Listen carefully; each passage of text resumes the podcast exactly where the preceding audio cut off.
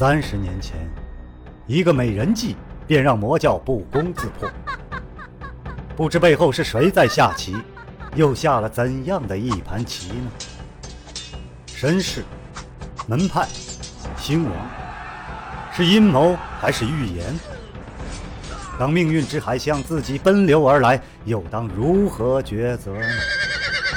敬请收听长篇奇幻武侠小说《命天录》，原著楼夜雪，演播青莲。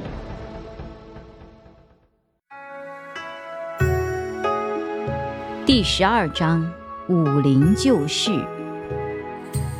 只听到一声端木女声：“进来吧。”只见坛门两开，尘烟袅袅，黑幕案前端坐着一位青衣老夫人，手执一柄白玉如意，气度雍容，姿态优雅。一旁的谢红衣怔住了。教坊调教女子行走坐卧都必须有节有度，而这女子坐姿端庄，举止有范儿。明明是经过严格训练的，但却看不出丝毫调教做作之痕迹，仿佛她生来就是如此优雅的。纵然岁月带走了她的绝代风华，优雅却渗到了她的骨子里。女人就像枝头红杏，每一朵都时刻关心着另一朵是否美丽，相差几毫。谢红衣这时候难免有些自惭形秽，低下了头来。虽然论青春美丽，她才是此刻最为娇艳的唯一那朵。茶香之中，唐玉人缓缓道起了前尘往事。原来此地名为书望谷，相传为极有背景之人所建，与世隔绝。历来人迹罕至，唐玉人神色安静，平平静静。能到这里的人，都是一代俊杰，所来之目的也各不相同。一季之前来此之人多为权，五十年前来此之人。多为色。三十年前来此之人多为利。此后多年门户闭绝，无人问津。直到数月之前，有人来访，为的是故人；而你们之前来的一位女子，为的是邪迹。来此之人往往得不到自己想要的，又往往得到了注定要得到的。老身亦不知他们是得还是失，该喜还是该气。敢问两位贵客所来为何呀？即使是见惯风浪的萧剑尘。也感受到唐玉人话里那种身在高处之人特有的底气和淡定，心想绝不能把她当做寻常教坊女子来对待，当下回礼道：“唐老夫人，晚辈为武林四大世家萧家的子弟，多年以来族中一直流传着一本看似简单却没有人能够真正读懂的秘书。”这本秘书提到了荼毒千世、垂民之怒，还给了一句相当有力度的评价：“倾天下若倾一州。”然后接下来的数页全是残缺空白。说到这儿，萧建成顿了一下。周边的女士谢红衣等人对此狂言狂语或多或少都有吃惊、困惑、不以为然之色。然而唐于人的神色。并没有任何波动，萧剑尘暗暗心惊。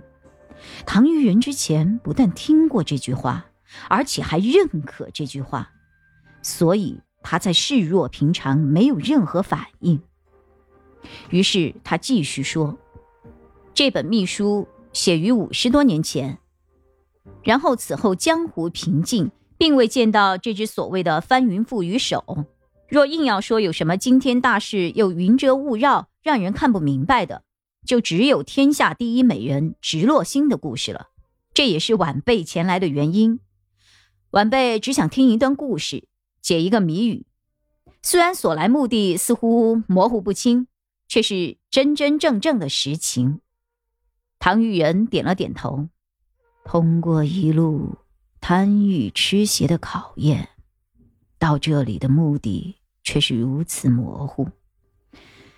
年轻人，如果这真是实情，那么上天定是厚待于你。我已是时日无多，只要不伤及在世之人的往事，我都可以告诉你。就让你作为那一段已逝历史的见证人吧，也希望你能够找出真相，为泉下之人伸冤。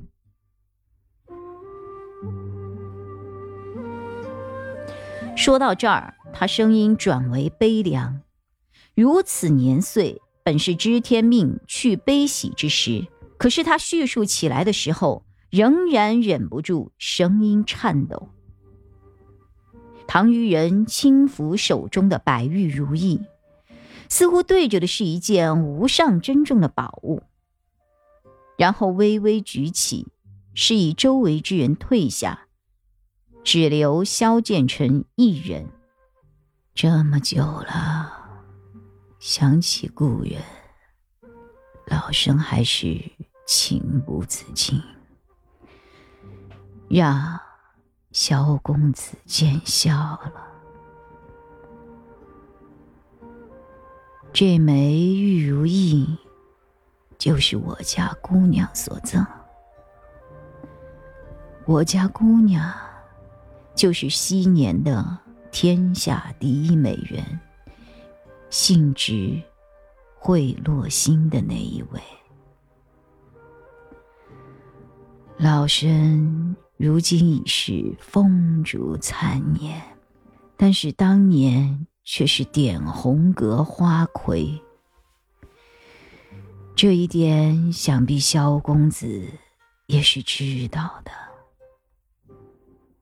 也因此我得以入选，作为我家姑娘的琴师。当时我在北地正当红，纵然金主开出大价钱，点红阁也是不愿意我离开的，哪怕只是一小段的时间。也不知金主当初用了什么手段，最终点红阁终于同意我南行。